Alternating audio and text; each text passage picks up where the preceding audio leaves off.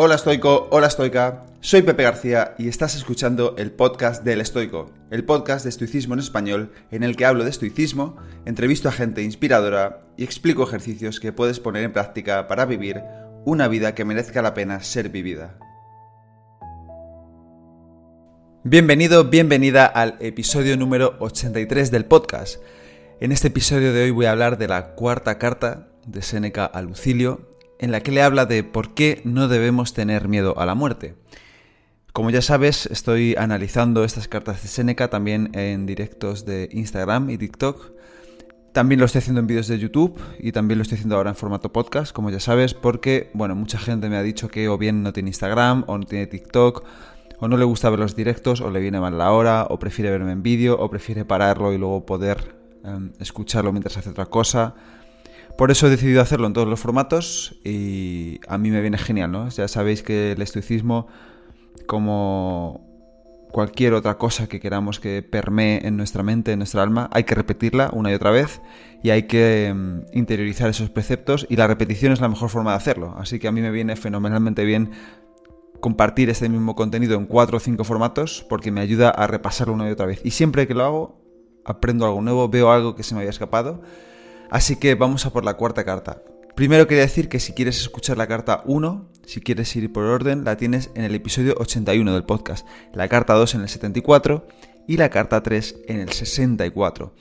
No lo estoy haciendo de esta forma tan desordenada, tan desorganizada para fastidiarte, sino porque antes de empezar esta serie de cartas de Seneca Lucilio, ya me basaba en algunas de ellas y lo que no quería era duplicar episodios y que fueran exactamente igual que los anteriores. Así que como he dicho, si quieres repetir las cartas 1, 2 y 3, acude a los episodios 81, 74 y 64. Ahora ya vamos a ir con la cuarta carta de Seneca Lucilio, pero antes un mensaje rápido del patrocinador del podcast, Paleobull. Paleobull es la alternativa más saludable que existe en el mercado frente a la cantidad de snacks altamente procesados que vemos en todas partes. En Paleobull entienden la dieta como un modelo de nutrición y un estilo de vida basado en la evolución y por eso se han centrado en fabricar barritas y otros suplementos deliciosos con ingredientes 100% reales y saludables. Están muy ricos, como digo, y además cuando los comes sabes que estás comiendo sano y eso pues por lo menos a mí me deja siempre una sensación de que estoy haciendo las cosas bien.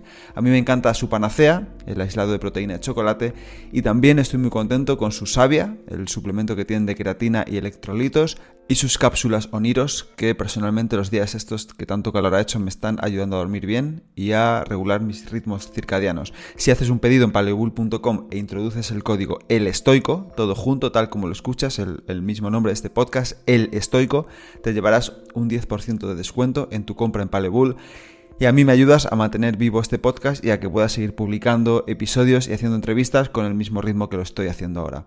De todas formas, como siempre, te dejo esta información en los enlaces del episodio y ahora vamos con el episodio de hoy.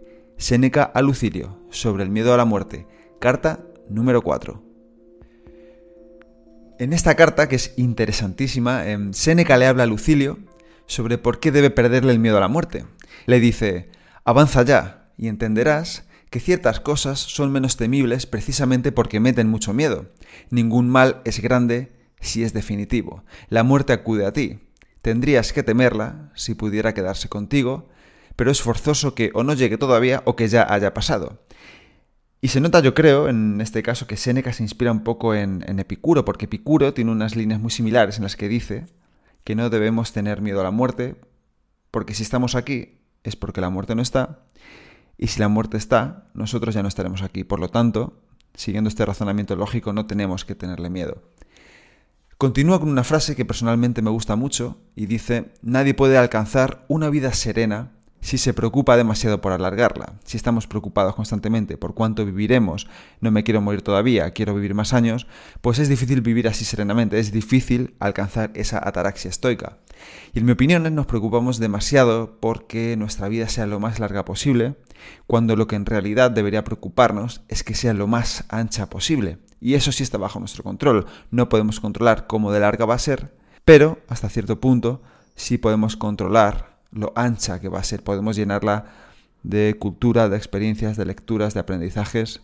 Y todo eso, hasta cierto punto, sí está bajo nuestro control. También critica a las personas que por miedo a la muerte no se atreven a vivir nunca. Dice, La mayoría de los hombres se ven zarandeados entre el miedo a la muerte y las torturas de la vida, sin decidirse a vivir y sin saber morir.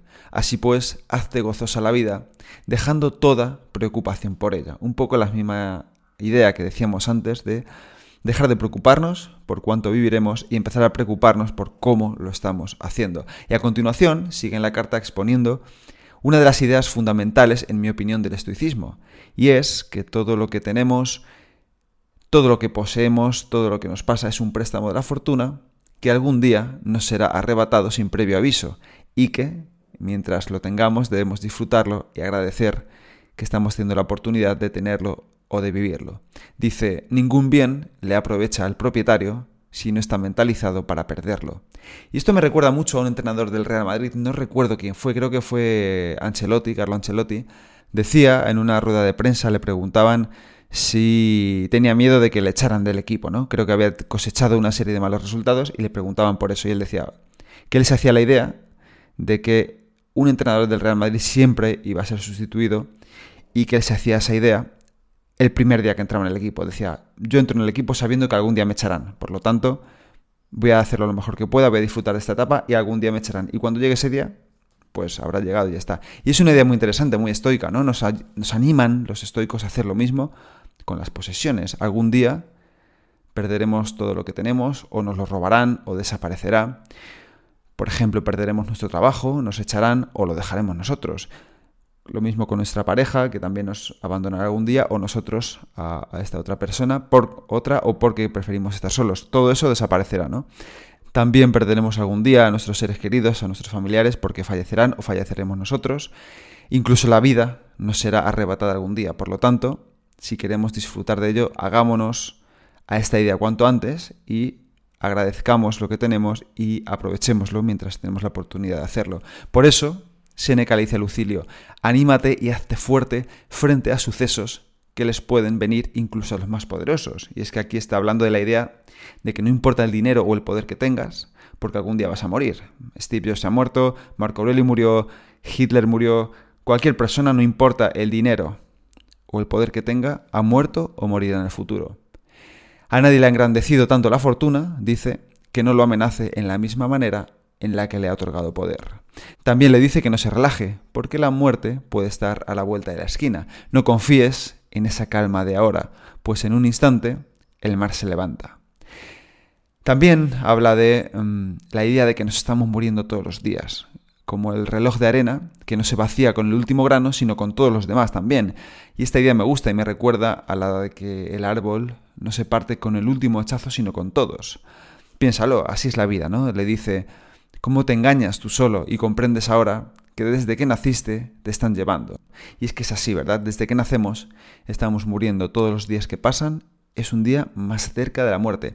Y aquí me gusta contar la anécdota de un amigo mío, ¿no? Con el que vivía hace unos años en, en, la universidad. Y me acuerdo que siempre que acabábamos de comer decía, una comida menos para morirnos. y yo pensaba, ¿qué, qué negativo es este tío, qué cenizo. Pero claro, no había leído nunca los estoicos, no sabía de su existencia y es verdad lo que decía, cada comida estamos más cerca de que sea la última comida, estamos más cerca de la muerte, y está bien que nos hagamos a la idea de ello, porque así apreciaremos cada comida, ¿no? Como un regalo más, como una suerte que tenemos de vivir. Remata la carta Séneca con un aprendizaje que se lleva ese día, ¿no? Ya sabemos que creo que era en la carta 2, le decía a Lucilio que todos los días aprendía algo. Y el aprendizaje de ese día de Séneca también viene de la mano de Picuro. Dice, tesoro grande es la pobreza aderezada según la ley de la naturaleza. Y añade Séneca, ¿y sabes qué límites no se fija la naturaleza? No pasar hambre, no pasar sed y no pasar frío. Para quitarte el hambre y la sed no es necesario pegarte a casas nobles ni soportar unos protocolos humillantes. Es asequible y cercano lo que la naturaleza requiere. Y esto me recuerda a la anécdota, muy graciosa, muy interesante, que no recuerdo dónde leí, de Aristipo de Cirene, de la escuela hedonista, y Diógenes el cínico, el filósofo cínico que venían antes de los estoicos. Al parecer Diógenes comía siempre gachas, y Aristipo de Cirene una vez le dijo, si supieras relacionarte con los grandes prohombres de nuestra ciudad, no necesitarías comer siempre gachas. Y el brillante y siempre afilado Diógenes le contestó, si supieras comer siempre gachas, no necesitarías saber relacionarte con los prohombres de esta ciudad.